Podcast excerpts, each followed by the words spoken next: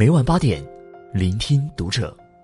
欢迎订阅《读者》杂志，超值优惠尽在《读者》淘宝旗舰店。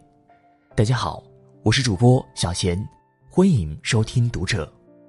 今天跟大家分享的文章来自作者 Miki 周。听完北大精神科医生的故事惊了，我决定换一个思路期望。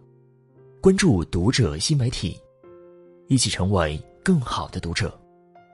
上周见到了前北大精神科医生徐凯文，就是发明了“空心病”这个词儿的人。他讲了很多不如意的高知有钱的爹妈和空心小孩的故事。听完之后，我突然对教育有了一些崭新的思路，带着当妈的心态都升华了。原来，当父母的学问是学不到的，都是悟到的。观念。第一个故事是徐医生咨询过的一个高中生，读高二的时候。两次爬到了学校楼顶，两次被救下来。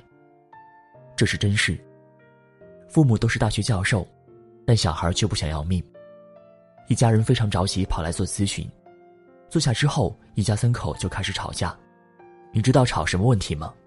说了大家可能都不信，是个挺央视的问题。什么叫幸福？在这家父母眼里，什么是幸福呢？夫妻都是六零后的小镇做题家。从北方农村一道题一道题的做到了博士毕业，留在了北京的高校当老师。在他们眼里，吃得饱穿得暖，人生很幸福。小孩一听就着急了，他说：“难怪你们一天到晚说我身在福中不知福。我从来就没感受过吃不饱穿不暖的不幸，怎么会觉得吃穿不缺就是幸福呢？”他觉得，幸福是能够被父母平等尊重的对话。爹妈一听也急了。我们怎么不平等、不尊重了？怎么不民主了？什么都让你自己做决定，什么都让你自己做选择。小孩反驳说：“对，你们是什么都会让我发言，听我意见，让我做决定。但是，你们一定会证明我的决定是错的。证明孩子选择是错的，不都是升学这样的大问题，而是一些生活的小细节。”之前有个妈妈说。不懂现在的小孩要什么，一问都是随便，一选都是不喜欢。就比如说吃饭，放学之后要学琴，中间路上母女两个要解决晚饭，妈妈一问吃什么，小孩就说随便。妈妈心想我要民主一把，你必须自己选一个喜欢的。小孩说吃麦当劳，妈妈说这是垃圾食品。小孩说那吃水煮鱼，妈妈说这太油腻。小孩说：“那吃肉夹馍好吗？”妈妈说：“这个没有蔬菜，营养不均衡。”小孩不说话了。妈妈继续问：“吃什么？”小孩看都不看，抛出一句：“随便。”妈妈又觉得：“你这个小孩怎么这样呢？我问你，你说随便。”此刻，小孩心里彻底躺平了。反正选什么都是你的道理，不随便我一个小孩还能怎样？意识到民主，但操作层面执行不了民主。这样是假民主父母。许医生说，自己曾干预过一个自杀未遂的案子，救回来发现小孩没有任何理由自杀，家庭幸福，父母和睦，学业也不错，为什么要死？小孩自己都不知道。经过深入的长期咨询以后，发现了一个重要的原因是，父母进我房门从来不敲门，并由此得到了一个结论：他们不尊重我，可以随意决定我的一切。徐医生说：“跟小孩父母讨论这件事，他们的第一反应是费解。为什么我进自己家还要敲门？我们不习惯敲门，比我们更不习惯敲门的是我们的父母。因为家庭环境有限，大学毕业那年，我都没有自己独立的房间，睡在一个狭窄的客厅，八十厘米宽的单人床，头顶厕所，脚踩厨房，隔离外界的只有一个衣柜，连个床帘都没有。”怎么可能有隐私？连门都没有。最讨厌的，早上没起来，邻居阿姨就来串门，走过我的床边，喊着我妈的名字。一代不配有隐私的人，四十不惑了，还是对别人突然闯入自己房间感觉到不适应，哪怕是溜溜达达找东西，或者帮你打扫卫生。父母觉得帮你打扫为你服务，你怎么还不领情？他们根本不知道。你此刻心里有一万匹草泥马奔驰。脏死乱死我愿意，不打招呼别进来。我们的孩子是互联网一代，经过各种文化影响，个人独立意识更强烈，可能就会把这件事看作是我是否有存在价值意义的标志。很多孩子会这样说：“这么多年来，我从来没有活过，从来没有为自己活过。”对他们来说，轻易的放弃生命是一件无所谓的事儿，因为这本来就不是我的挑战。我们经常用年轻时候的经验去衡量现在的孩子，可时代已经变了，小孩怎么还可能是和我们一样的小孩？有个辅导说，自己小孩拒绝上学，他问小孩什么理由，说不清楚，反正就是厌学。初三小孩说自己父母太单纯，头脑简单，爹妈不服气。我们怎么头脑简单？好歹都是博导队吧。徐教授说。自己接触了那么多青少年，觉得我们这一代人是活得真简单。原因很简单，就是青春期的时候，我们的价值观特别单一，五讲四美三热爱，学习雷锋好榜样。我们没有价值观冲突，很坚定自己人生的价值观，什么是对的，什么是错，什么是好的，什么是坏。但是我们的孩子面临的是一个互联网世界，知道柏拉图、苏格拉底。还有虚无主义，一个小学生跟我谈海德格尔、谈哲学，已经头头是道。他们比我们更早熟，但是他们的价值观也更混乱，没有很好的引导和教育。学校教育本就不足，重智育缺德育。一个缺德的教育，很容易让这一代人陷入价值观的冲突。高期待父母还会揠苗助长。去年大年三十。有一个同事打电话给徐教授，非常着急，说能不能到我家里来危机干预，孩子要出事，跟父亲严重冲突，要离家出走，不让他离家出走，他就威胁要厮杀。徐教授问到底怎么回事？小孩爸爸是北大教授，他抢过话筒说：“你一定会认为是我对孩子要求太高了，但其实我对他没要求，考什么大学都认，我已经躺平了。”一个躺平的父亲还生什么气？他说：“做人是要有底线的。我儿子做人没底线，他儿子干什么没底线的事儿了？是读了还是赌了？都没有。他接着就讲的自己的底线：我是成年人，成年人底线是什么？得上班，对不对？我也不喜欢上班，但是不上班谁来养家糊口？所以上班是我做人的底线。作为一个学生。”底线是不是要交作业？上个学期我没管小孩突袭查了一下，一个学期有一百二十次没交作业。小孩不写作业，触碰了当爹的底线了，两代人就吵了起来。徐教授说，自己女儿是这个小孩的同学，他就去探听虚实，发现原因是学校的作业实在太多，十一二点都做不完，女生只能一边写一边哭，男生就反抗。一半不交作业。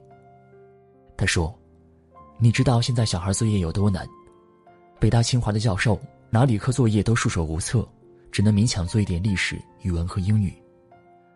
历史都难，题目直接从二十四史当中摘一段，古文看不懂，题目做不出来。这一代小孩面对的就是这样的学业挑战。初中平均词汇量三千多，可我们读到大学，四级要求才三千个。”之前有个做留学的朋友对我说，有个妈妈找他，说对小孩的托福成绩不咋满意呀，希望下次能再提高十分，申请到一个更好的学校。朋友什么也没说，只建议他说：“你去考一个托福体验一下。”这个妈妈还真听劝去考了一下，小试牛刀回来没说一句话，因为她明白了一件事：自己提分一句话，小孩真考两行泪花。评价标准，徐教授创造了一个新词“空心病”。北大百分之四十的比例，让他以为只有名校的学生才会这样。后来做了全国一百所大学生、八千多名中学生的测评之后，发现空心病和学段没有关系，和名校与否没有关系。这种药物治疗无效的抑郁普遍存在，甚至国际学校也不是家长以为的避风港。之前有一个南方小孩，父母都是银行家，生活可以说非常富裕了，要什么都不缺。他本人在国际化学校读高中，不是文库，学习超努力。这种努力已经达到一种什么程度呢？从初中开始到高中，学习时间越来越长，十一点、十二点、一点、两点，高二下学期的时候，已经到快熬到三四点钟。他开始自残，出现了想要自杀的念头。许医生警告他和他父母亲，要赶紧去医院去，得去治疗，先保住性命才行。结果小孩住了两天医院就出院了。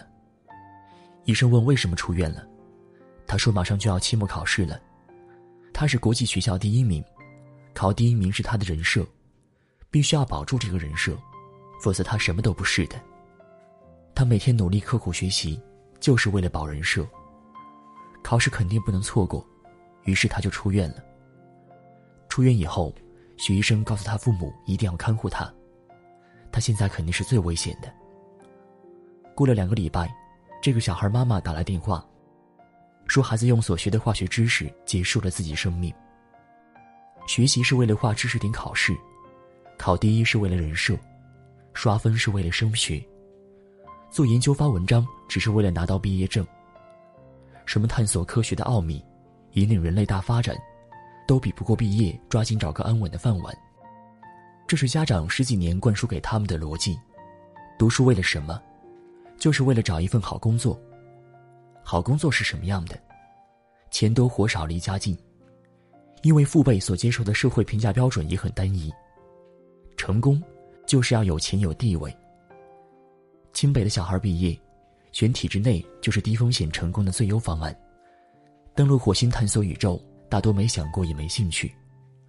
人类骄不骄傲和我又有什么关系？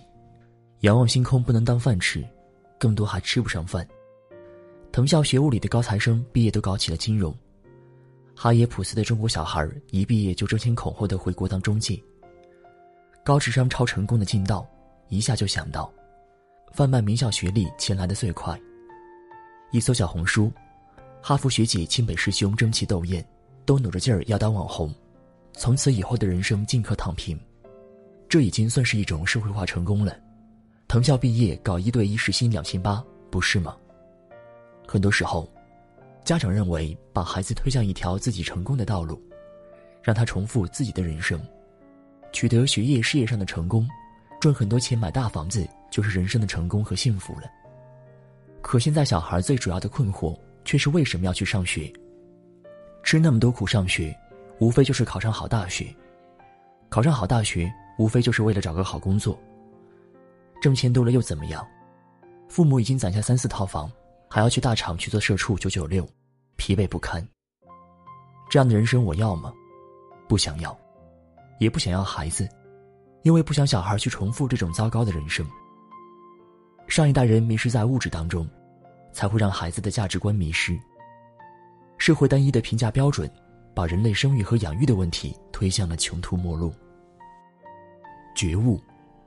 听完徐教授的故事之后，我有一些新思路，比如。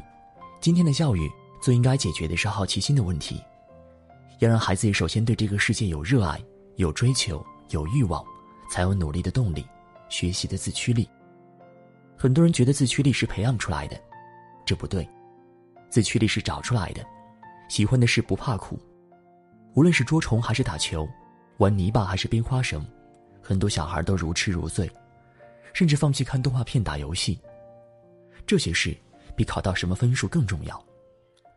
观点不算新鲜，之前一直都有人说。有人听见就焦虑，觉得这就是站着说话不腰疼。成绩压下来，升学压力大，老师把你电话打爆，你还能不焦虑吗？我也焦虑，甚至曾经把自己定义成间歇鸡娃家长。平时散养，考试的时候找黄冈五三卷子来连环刷。没办法。五分钟速算不通关，老师能逼疯家长，但是刷题考高分，最后升学六六六，踩着狗屎运进了北大又怎么样？百分之四十的北大学霸空心病，都是不知道自己考进了名校之后还能干点啥。我婆婆听了不大服气，她教育我说：“你带小孩还是要给一些压力，一有压力就出成绩。像他年纪那么大了，学起东西来都超努力，唱歌报两个老师的班，一个老师上主课，另一个老师给改作业。他说：“我都这么努力，孩子为什么不能更勤奋一些呢？”我只问了他一个问题：“如果你学的不是唱歌，是学英语，还会主动找俩老师的课上吗？”婆婆诚实可爱，忙不迭的摇头：“那必须不会呀，爱文艺不爱学习。”所以，自驱力不是培养出来的，干喜欢的事儿，小孩也会不知疲倦。有一次我去拜访学校，校长说现在孩子们课业负担很重。每天做作业都烦得不行，但有个小孩课后选了网球，练习是天天不辍。有一次晚上都八点了，看见他从球场出来，校长问他累不累，他深吸一口气，真累。校长说：“累怎么还不放弃？”他说：“因为喜欢呀。”所以，当家长最要命的技术，不是逼着小孩出成绩，而是要能换位思考，努力去理解孩子，并为他们遮风挡雨。尤其是来自学校的压力，营造出好奇的空间。如果小孩极其排斥数学，你或者可以先逼自己学学看。也不要盲目相信选了私立就得到了空间，选了公立就绝望。因为空间是爹妈给的，当父母的顶得住，哪里都能找到缝隙，透进光。最近有个妈妈很苦恼，想从公立牛小转到国际学校，说公立老师太机械。不符合自己的教育理念。我问怎么鸡血了，天天电话逼自己盯作业和考试。小孩其实还好，妈妈自己顶不住，焦虑到了极限。他想到解决的办法就是转学，换一个好学校。但哪个学校没问题？哪种教育都能让所有人满意？最后治愈他的，只有自己要想得开。对他来说，得想明白对小孩最重要的是什么。健康的身心，热爱生活，能养活自己，在这个目标之上不难选择。肯定有人问：学习呢？难道就不管了吗？要管，家长为小孩选择学校造环境，打下良好的基石。但还是要相信，小孩爱学习，送到哪里都学习。小孩是个普娃，他写作业就是费妈，激也激不动，不如放自己一马。划重点，我们培养的是属于未来的孩子，所以家长要有一种远见，看到下一代人面对的挑战不再是物质的，而是来自内心。他们要解决的问题是：当世界重构，独自面对未知，是否还能保有赤子之心，找出一条幸福的出路？有个朋友听完叹气，说：“我们当年也没有这么难。”我说：“时代不同了，父母不再容易当。”我们的爹妈带我们只需满足衣食无忧，现在我们当父母带小孩需要的是向内寻光，可比满足吃饭难多了。看什么书、上什么课、学什么专家语录都未必好使，最后全凭自己领悟。会就是会了，不会就真是不会，好像小孩学奥数。所以激不了娃，也别为难自己，大家都是凡人。今天的文章就和大家分享到这儿了。如果你喜欢今天的内容，请点亮文末的蓝色赞和再看，并来评论区与我们留言互动。